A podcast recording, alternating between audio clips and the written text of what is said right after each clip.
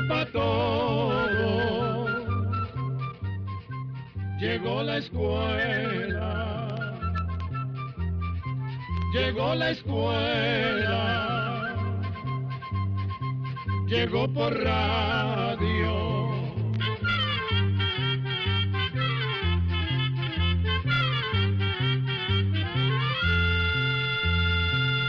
Oigamos la respuesta. Es el programa que les trae a ustedes el Instituto Centroamericano de Extensión de la Cultura, ICQ. Con enorme placer los saludamos desde el programa Oigamos la Respuesta. Sean bienvenidos a esta nueva edición de nuestro espacio. La primera pregunta de nuestro programa de hoy nos la envía el señor Luis Cajas desde Guatemala a través del Facebook. La consulta es la siguiente. Quiero que me digan qué será bueno para nivelar el azúcar en la sangre. Oigamos la respuesta. Normalmente una persona en ayunas debe tener entre 80 y 110 miligramos de glucosa, que es como se le llama al azúcar que hay en el organismo por cada 100 mililitros de sangre. Si una persona, sea joven o anciana, tiene más glucosa de la que hemos mencionado, quiere decir que tiene más azúcar de lo normal.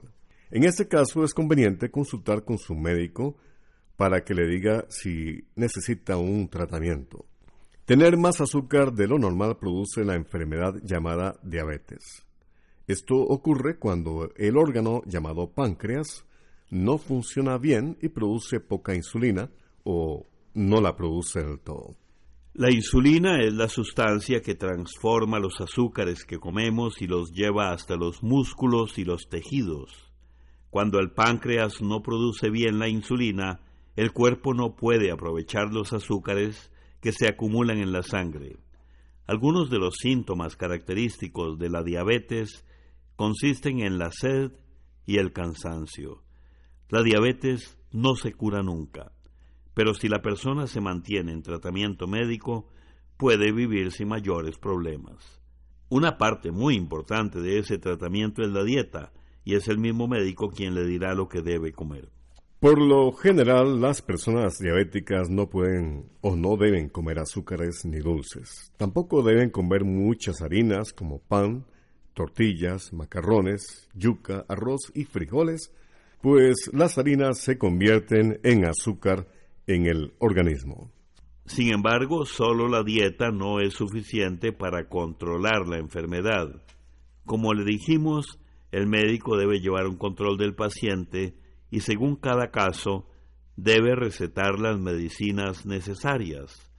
Las personas con diabetes pueden llevar una vida bastante normal siempre y cuando sigan todas las indicaciones que les da el médico.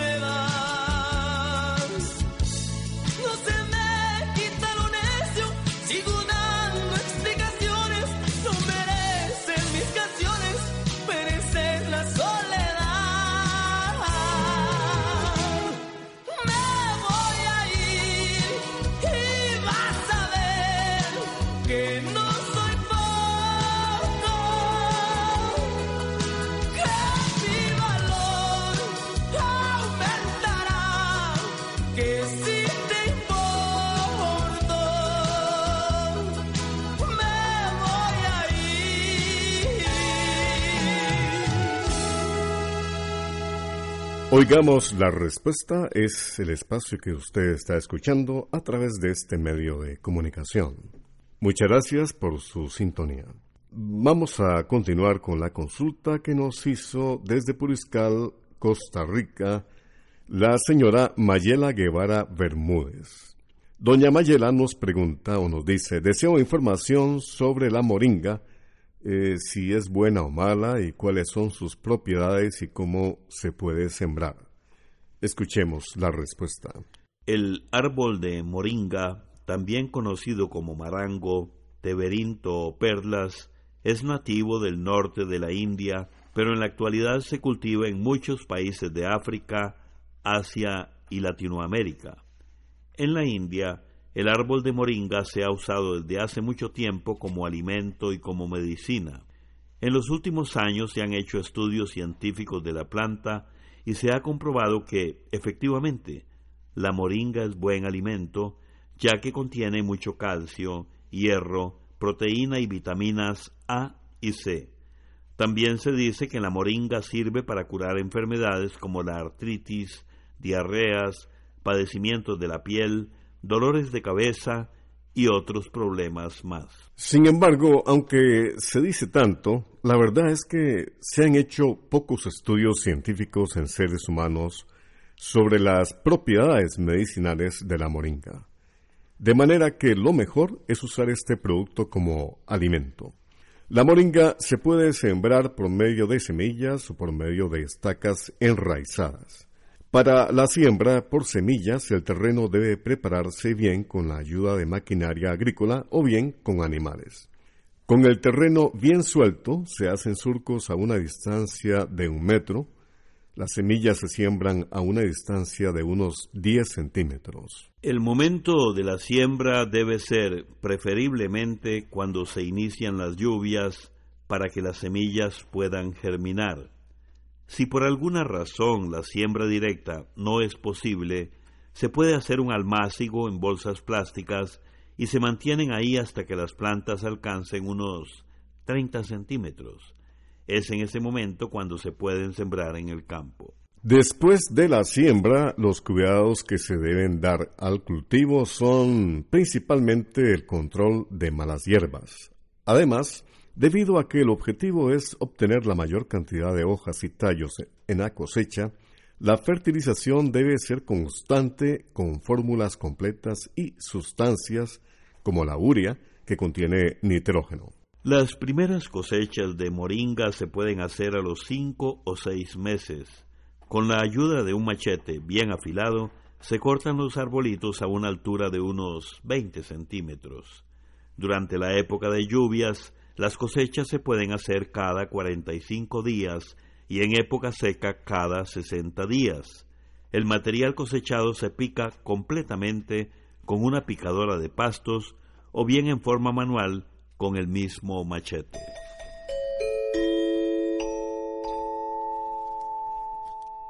Oigamos la respuesta es el título de nuestro programa. Muchas gracias por su sintonía y gracias a este medio de comunicación por difundirlo. ¿Qué es la melanina? Esta consulta nos la envía el señor Rolando Juárez, quien nos llamó por teléfono desde los Estados Unidos. Oigamos la respuesta. La melanina es una sustancia que le da color a la piel, al cabello y a los ojos. Esta sustancia es como un pigmento o colorante natural que existe en los tejidos que forman la piel. Entre menos melanina tenga la piel de una persona, más clara será. y si la persona tiene más melanina, su piel será más oscura. La melanina también ayuda a proteger la piel del sol. Esto podemos observarlo cuando, después de varios días de asolearnos, la piel se vuelve de un color más oscuro o bronceado. Ese tono lo produce la melanina para proteger la piel de los rayos del sol. La siguiente consulta que nos está llegando aquí a Oigamos la Respuesta es de el señor Marco Tulio Monje Cerdas, que nos llama por teléfono desde Tejar, Cartago, Costa Rica. Nos comenta don Marco Tulio. Cuando trabajaba en San José, un señor me regaló unos afiches sobre el Teatro Nacional, donde dice que fue construido con el 5% del impuesto del café. Deseo saber si esto es cierto y que me cuenten un poco de esa parte de nuestra historia. Escuchemos la respuesta. El proyecto para construir el Teatro Nacional comenzó el 28 de mayo de 1890. En esa fecha, el entonces presidente de Costa Rica, José Joaquín Rodríguez Celedón, firmó un decreto o ley que lo ponía en marcha. La idea era construir un teatro en la capital que contara con las condiciones adecuadas para que se realizaran allí espectáculos de la más alta calidad artística. Para financiar toda la obra, el gobierno pidió un préstamo al Banco de la Unión, nombre que tenía entonces el Banco de Costa Rica. El préstamo fue de doscientos mil pesos. Ese préstamo se pagaría mediante un impuesto de 20 centavos sobre cada 46 kilogramos de café que se exportara. Pero los cálculos que se hicieron no resultaron muy exactos, ya que al cabo de dos años ese dinero se acabó y apenas empezaba con la construcción. Entonces se firmó una nueva ley que eliminó el impuesto al café y lo sustituyó por uno sobre toda la mercadería importada a razón de un centavo por kilogramo. El gobierno explicó que resultaba necesario hacer ese cambio porque el impuesto al café exportado recaía solo sobre una parte de los costarricenses y además afectaba a la principal producción del país. Entonces el dinero pagado en impuestos a las importaciones permitió que se terminara por completo la construcción del Teatro Nacional, que por cálculos de los historiadores costó tres millones de colones de aquel tiempo, claro. En otras palabras, si bien el inicio del proyecto de construcción del Teatro Nacional se dio con el apoyo del sector cafetalero, también fue decisiva la contribución de todos los costarricenses que a través de los impuestos pagaron la mayor parte de esta construcción. Los últimos tres años y medio de la construcción del Teatro Nacional estuvieron a cargo del gobierno de don Rafael Iglesias y el teatro se inauguró oficialmente el 19 de octubre de 1897. Es decir, que pronto se van a cumplir 120 años de esa inauguración.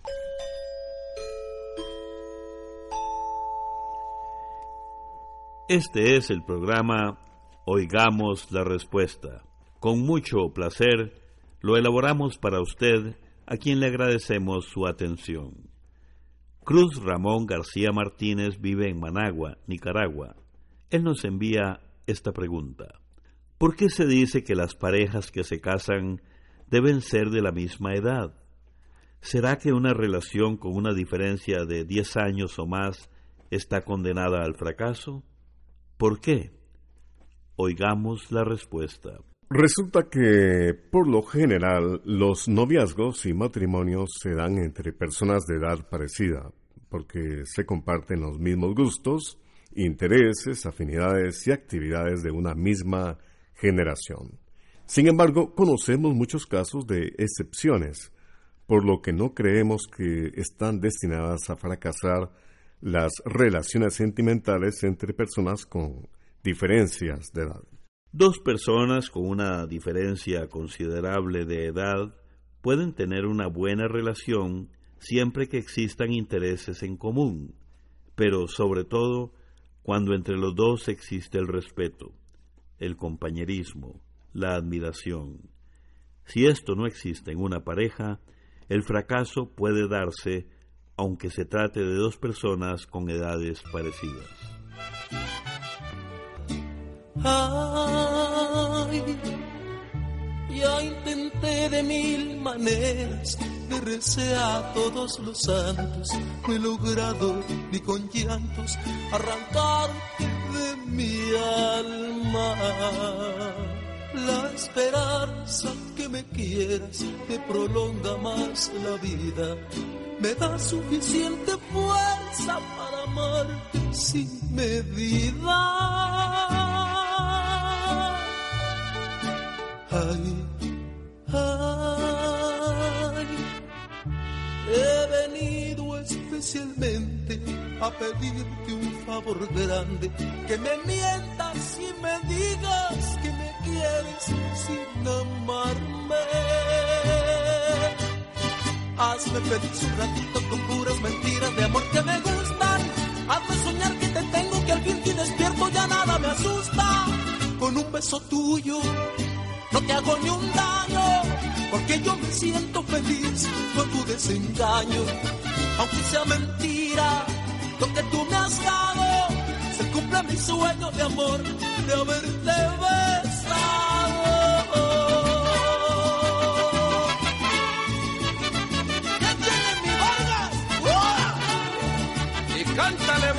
Como tú sabes, mi negro.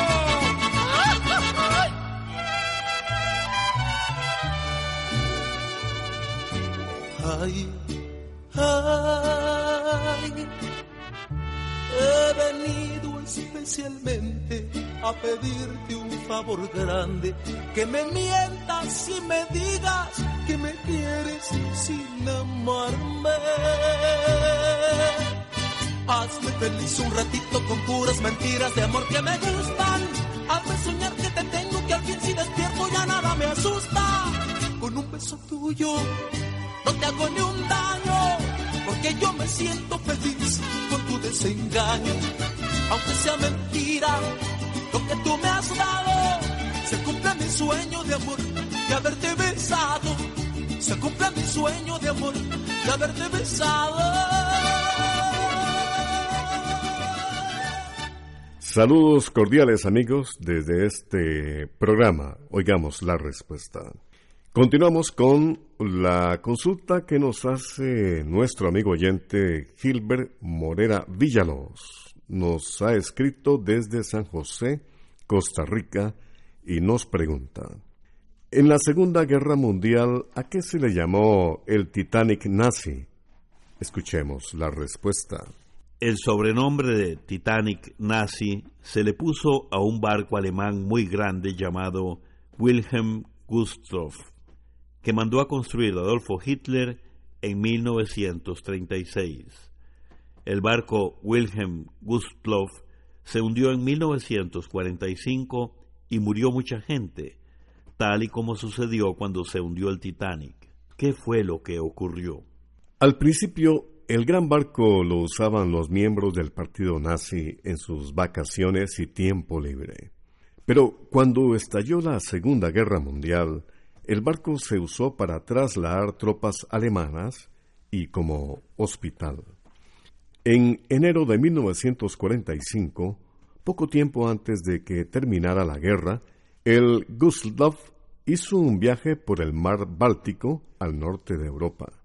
En ese viaje transportaba una enorme cantidad de refugiados alemanes, entre los que había muchas familias oficiales del ejército y personal médico.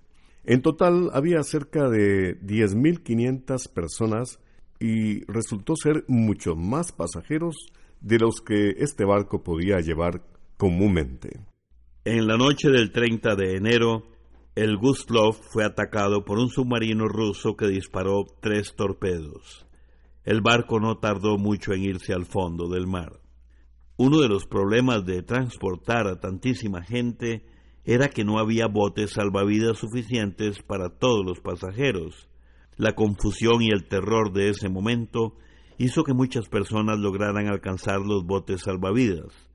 En muy poco tiempo murieron cerca de 9.500 personas, unas personas atrapadas en el barco, otras en las heladas aguas del mar Báltico. Solo sobrevivieron 1.300 personas de este gran desastre. Esta trágica historia es, como le dijimos al principio, parecida en algunas cosas a la del gigante barco Titanic que chocó contra un iceberg en 1912. En ese famoso naufragio también hubo falta de botes salvavidas y mucha gente murió debido a las bajas temperaturas del mar en esa época del año. Sin embargo, lo que pocas personas saben es que en este naufragio del barco alemán murieron muchísimas más personas que las que fallecieron en el hundimiento del Titanic. Hasta el día de hoy, el naufragio del barco Wilhelm Gustloff es sin duda el que más víctimas ha ocasionado en toda la historia de la navegación marítima.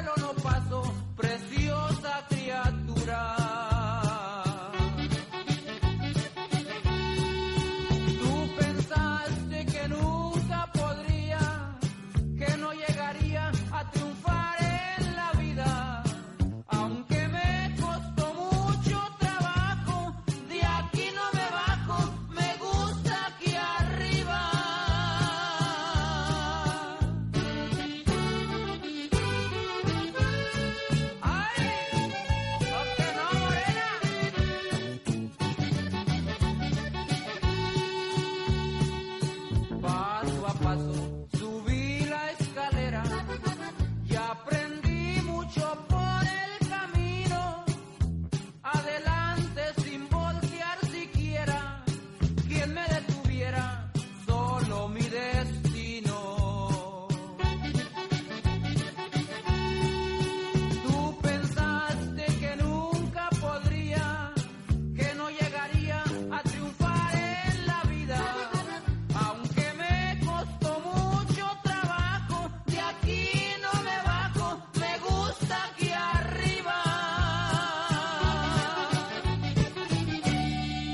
Continuamos en nuestro programa Oigamos la Respuesta. Muchísimas gracias por compartirlo con nosotros y gracias a este medio de comunicación por difundir Oigamos la Respuesta. Gilbert Morera Villalobos, quien vive en San José, Costa Rica, nos llamó por teléfono y nos hizo esta pregunta. ¿Qué es un Papa emérito? Oigamos la respuesta. Emérito es un título muy honroso, distinguido que se le da a una persona cuando ya se ha retirado de su cargo. Un papa emérito es aquel que por su propia voluntad decide renunciar a un cargo. Este es el caso del Papa Benedicto XVI, quien, debido a su avanzada edad, renunció en febrero de 2013. Desde que su renuncia se hizo efectiva, Benedicto fue declarado Papa emérito. En la actualidad es el Papa Francisco el que está a la cabeza de la Iglesia Católica, y según sus propias palabras, Benedicto XVI es el hombre que me custodia la espalda con su oración. Programa B, Control 80. Así llegamos a un programa más de Oigamos la Respuesta pero le esperamos mañana, si Dios quiere, aquí por esta su emisora y a la misma hora. Mándenos sus preguntas al apartado 2948-1000 San José, Costa Rica. También nos puede llamar a los teléfonos 22 25 52 38 o 22 25 53 38 o mándenos un fax al 22 25 22 27. También le damos el correo electrónico isq.org.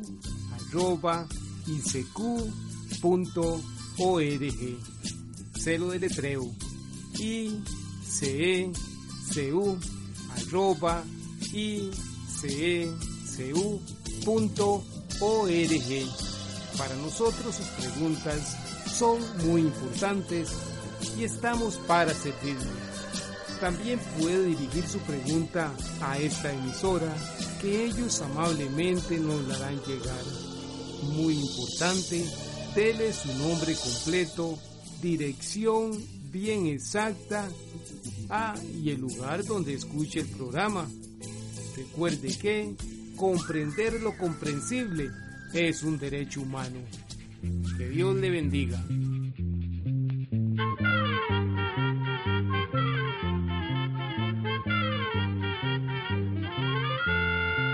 Llegó el momento de despedirnos. Se va a la escuela, va cantando